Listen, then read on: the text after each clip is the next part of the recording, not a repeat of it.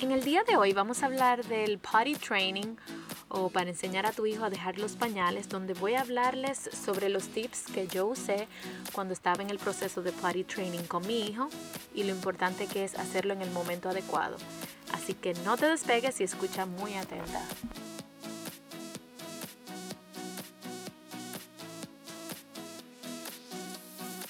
Yo decidí empezar con el potty training cuando mi hijo tenía dos años y medio.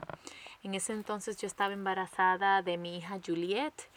y pues el tema de potty training empezó en la escuela. Cuando yo recogía a mi hijo me daba cuenta que muchas mamás preguntaban por eh, oh, cómo mi hijo hizo hoy, eh, fue al baño o tuvo algún accidente. Y pues así fue que se fue introduciendo a mí este tipo de tema y también que me daba cuenta que ya habían varios niños que estaban potty trained o que o que habían mamás que, que, empezaban a preguntarme inclusive si ya mi hijo estaba potty training. Así que eh, ahí fue que me, di, me empecé a dar cuenta de que ya era tiempo, eh, pero en realidad mi hijo nunca me dio ninguna señal, que es así como dicen que ah, cuando tu hijo empieza a darte señales, empieza a preguntar o empieza a decir que le molesta el pipí o que, o que quiere ir al baño, eh, pero esa no fue, ese no fue mi caso, yo creo que mi hijo se sentía cómodo con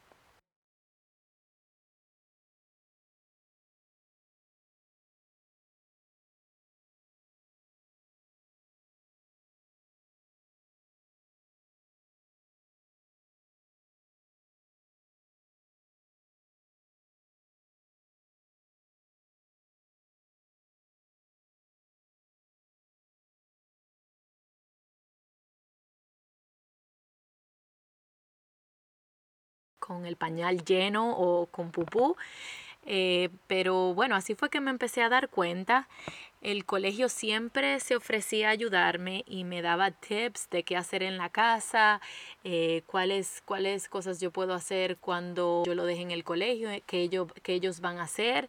Pero me, me llamaba la atención que muchas mamás estaban teniendo problemas. Entonces yo pensé que había algo que no, no conectaba o algo que, que, pasaba que no se estaba haciendo bien, porque muchas mamás eh, me decían, wow, es que es tan difícil, él lo hace en la escuela, pero no lo hace en la casa, o lo hace en la casa, pero no, no lo hacen en la escuela. Y entonces ahí fue que yo decidí hacerlo como decimos nosotros por el librito. Entonces decidí comprar el libro Holy, Holy Crap Potty Training, escrito por Jamie Glowacki. Eh, yo lo compré en, en Audible como un audiobook y elegí ese libro porque yo hice el research de cuál era el libro eh, que tenía mejor reviews de este tipo de entrenamiento y pues me encantó el título va totalmente de acuerdo conmigo y con lo que yo pensaba de potty training. La autora es excelente en, términos de cómo ella describe o, cita los pasos de, cómo ayudar a, las madres a este tipo de entrenamiento. Y increíble, de verdad que todo me funcionó como el libro lo relata. Yo seguí las instrucciones de pie a cabeza pero claro, siempre lo ajusté a mi vida diaria y yo les confieso que mi hijo estuvo fully potty trained de día y de noche, o sea, mientras dormía también después de los tres días de yo seguir todos estos pasos. Así que por eso quise hacer este podcast, este episodio, este episodio para compartirle los tips que el libro ofrece, pero yo de verdad que recomiendo 100% que si estás pasando por la etapa de potty training con tu hijo, Em, las edades recomendadas por ella son de los 24 meses a los 30 meses. Esas son las edades ideales porque los niños no están pasando por ningún milestone, entonces ellos se adaptan mucho más fácil a este gran cambio. Así que de verdad tienes que leerlo, 100% lo recomiendo porque te da paso por paso instrucciones de cómo lograrlo. La autora Jamie eh, Glowacki, ella asegura que para los tres o cuatro días de seguir los pasos tu hijo estará 100% potty trained. Uno de los primeros puntos que el libro cita es que si eres una mamá que trabajas o que estás muy ocupada durante el día, tienes que comprometerte por una semana y tomar esa semana de vacaciones en el trabajo. Eso sí, es una semana donde tú vas a conectarte con tu hijo. Ella habla de muchas mamás eh, que cuando ella les recomienda esto siempre dicen, yo trabajo, estoy muy ocupada o mi trabajo no me lo permite. Y eso siempre a ella le ha chocado porque se pregunta qué tipo de mamá tiene este tipo de excusas para pasar una semana del año completo simplemente para dedicárselo a su hijo. Lo cual para mí es real, es la verdad, es simplemente una semana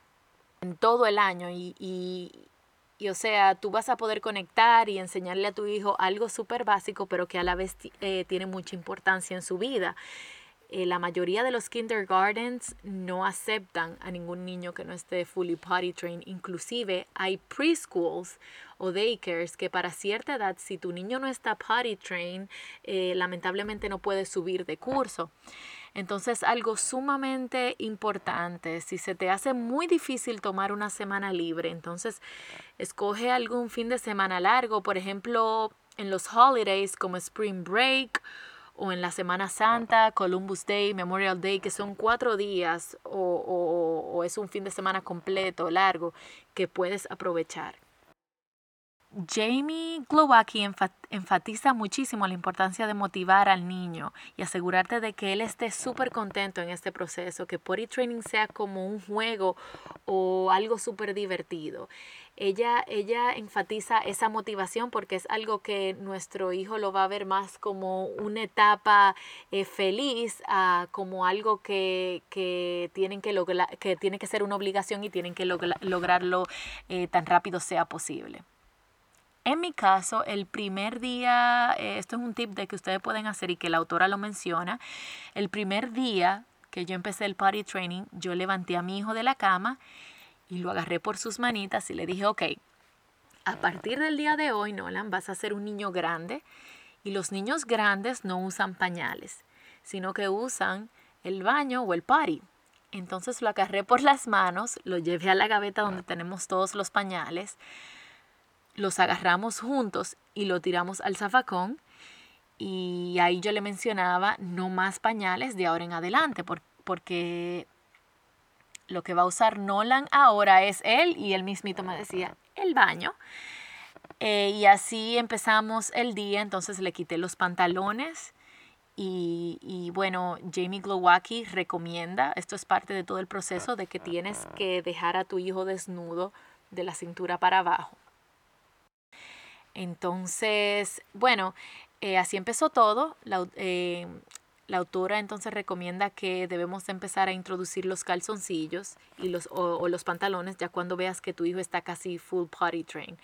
Todo esto es un proceso, paso a paso vas llegando ahí porque ella menciona que muchos niños sienten que el calzoncillo es como un soporte y lo asocian con el pañal. Entonces regresan otra vez a tener accidentes. Así que paso por paso, hablando con tu hijo y ver cómo va evolucionando, vas introduciéndolo al siguiente nivel. El método se basa en que cuando agarres a tu hijo haciendo pipí o cuando te, o cuando te dé señales de que, está, de que lo va a hacer o está haciéndolo, lo lleves corriendo tan pronto sea posible al baño o al pori y lo sientes. Y entonces él se va a ir dando cuenta de que cuando tiene que hacer pipí, tiene que hacerlo en el pori, no en el piso. Y por eso es que ella eh, recomienda en todas las áreas de la casa tener un solo cup,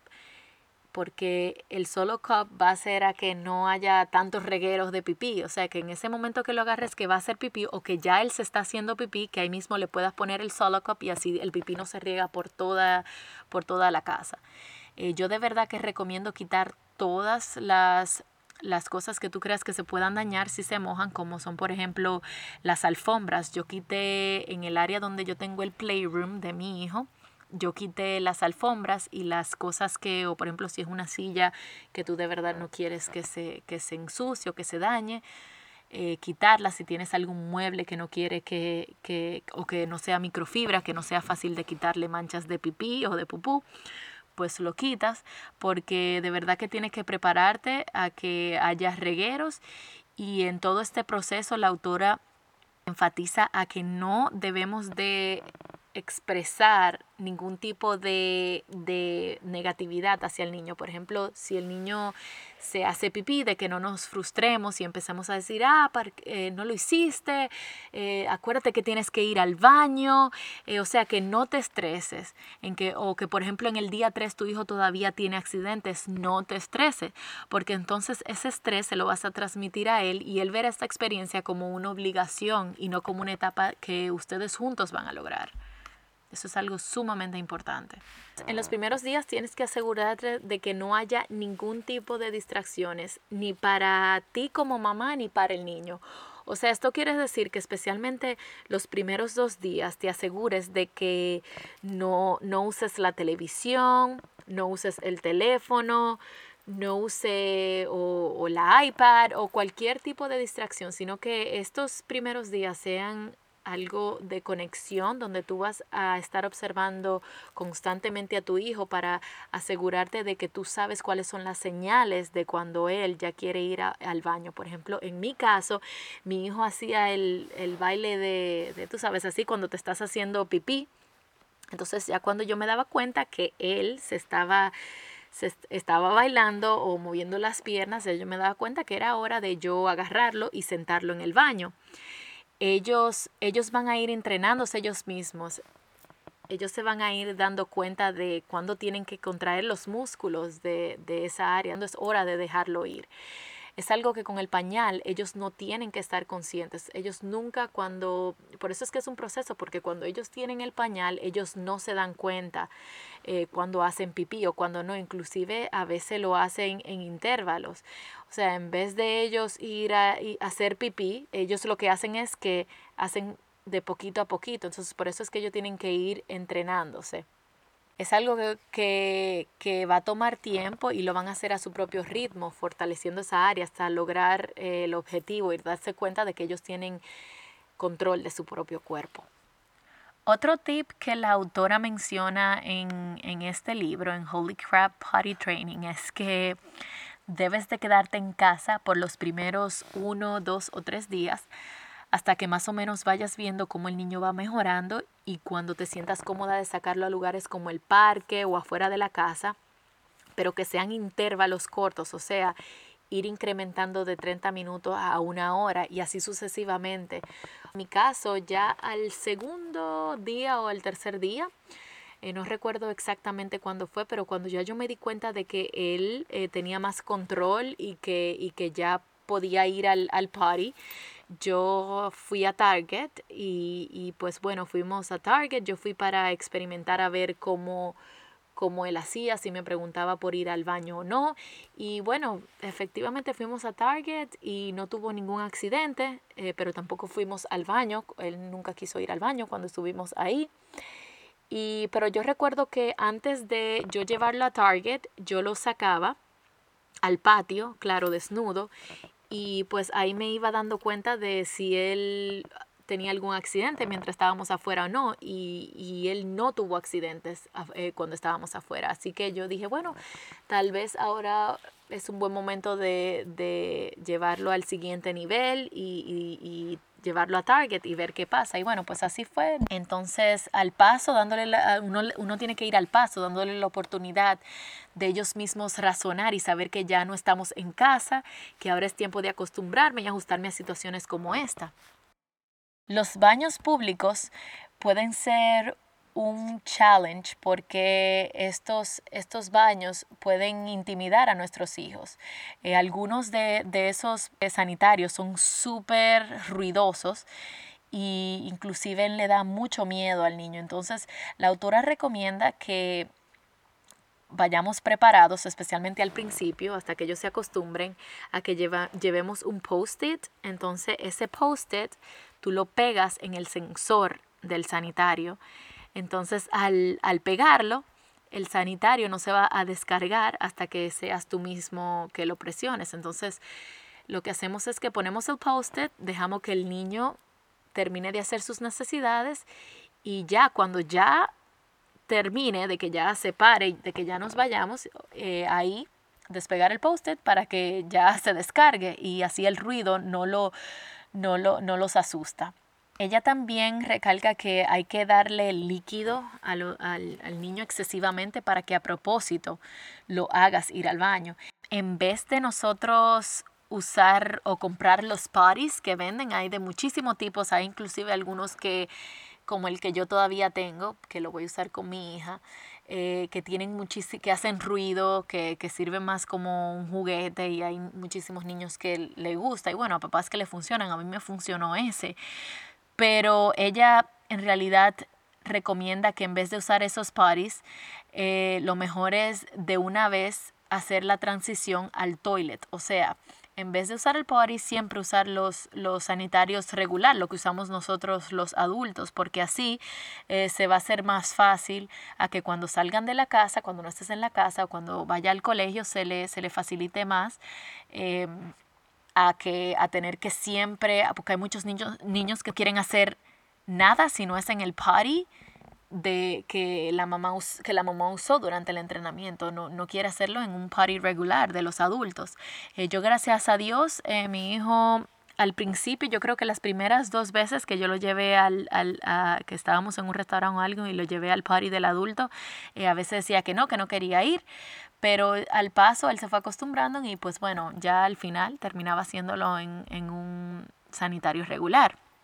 Eh, otra, otra cosa que ella dice es que no le demos regalos. Por ejemplo, hay muchas mamás que, que usan, eh, ah, fuiste al baño, te voy a dar una paleta, ah, fuiste al baño, te voy a dar un juguete, fuiste al baño, te voy a dar un, un stickers. Ella en realidad dice que que lo mejor es no hacerlo porque ya cuando ya él esté entrenado siempre van a esperar a que nosotros le demos algún regalo, lo cual a mí me funcionó y me gustaba muchísimo esa idea porque así él no se confunde y que ya cuando él lo haga no esté esperando y además qué pasa si algún día no tengo una paleta o no tenga algún dulce que yo se lo pueda dar, eh, ya ahí voy a tener que lidiar también con eso. Entonces ese punto de verdad que, que me ayudó muchísimo, él nunca se esperó a que yo le diera nada sino que simplemente lo hacía. Y también eh, otra cosa que me funcionó muchísimo fue que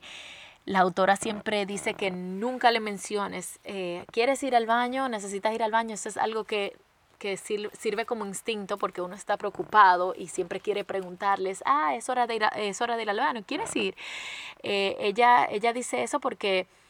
eso le va a crear resistencia al niño y claro, lo va a molestar de que tú siempre le estés diciendo, es ir al baño, eso, eso al final le va, le va lo, lo, que va a hacer es que va a resistir eh, la idea de que él vaya al baño y pues no lo va a hacer simplemente por el hecho de que a veces a algunos niños le encanta llevar, llevarte la contraria. Así que em, otro punto que, me, que ella mencionó es que te prepares por si tu hijo se vuelve constipado. Es algo súper común que te puede suceder, así que asegúrate que estés preparado y que tengas a mano jugo, jugo de ciruelas o comidas que, que le ayuden a regular la evacuación. En mi caso a mí no me no yo nunca he tenido problema con mi hijo de estar constipado, eh, así que yo no yo no tuve ningún tipo de, de problema en esta área. Eh, el party training de noche básicamente es igual que el que haces durante el día con mi hijo yo, yo compré los pads que se usan para los animales, o sea, para los perros, y los colocaba debajo del cubre colchón en el área donde, donde bueno, de, donde su, su, o sea, de la cintura para abajo, donde él colocaba eh, su, su, sus, sus partes, ¿no? En la cama, para que esa área esté cubierta.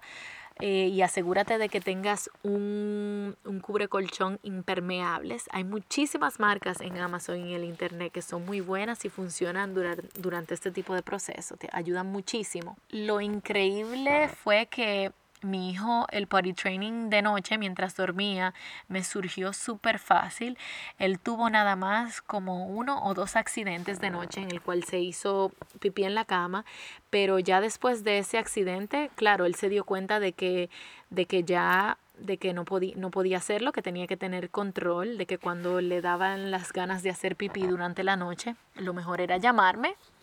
Entonces lo que hacía era que nos que nos llamaba, todavía este día lo hace, eh, nos llama, eh, necesito ir al baño, necesito ir al baño y ahí pues claro, nosotros vamos y lo ayudamos y lo llevamos al baño. Em, pero básicamente esas, esos accidentes o esos dos accidentes que él tuvo al principio. Eh, claro, es un poco tedioso porque de noche, de noche uno tiene muchísimo sueño y en ese entonces yo estaba bien embarazada y pues eh, simplemente tenía que quitar todos los cubrecamas, eh, echarlo a la lavadora, eh, cambiar las sábanas y a esa hora de la noche puede resultar súper tedioso, pero es algo que van a hacer, que no es permanente, es algo que van a hacer simplemente varias veces y que ya después de ahí no tienen ya que lidiar más con eso. Así que de verdad que recomiendo eso, estar preparado, tener extra cubrecamas, cubrecolchón, el, el cubrecolchón impermeable es algo súper, súper, súper valioso que necesitas ahí en ese, en ese, en ese tiempo. Y bueno, yo no sé ni cómo decirles lo, lo hermoso que es este libro y lo que me ayudó. Yo nunca pensé que potty training podía ser tan rápido ya después de las experiencias que las otras mamás me decían. Inclusive Nolan llegó en, bueno, él, a los cuatro, tres, cuatro, cinco días ya él estaba fully, fully potty trained y las mamás me preguntaban, ¿qué hiciste? ¿Qué tú hiciste? Porque todavía tenemos un mes en esto y, todavía él tiene accidentes y siempre les, les recomendé el libro. Eh, para mí ese libro fue sumamente de muchísima ayuda porque fue, es un proceso que se trabaja bastante durante esa semana, pero ya no tienes que hacerlo más. Em, así que con esta me despido y espero que sigan sintonizando Mamás Extraordinarias podcast todas las semanas por SoundCloud o iTunes. Sigue mi cuenta en Instagram, Raquel Juan, y nos veremos la próxima semana. Bye bye.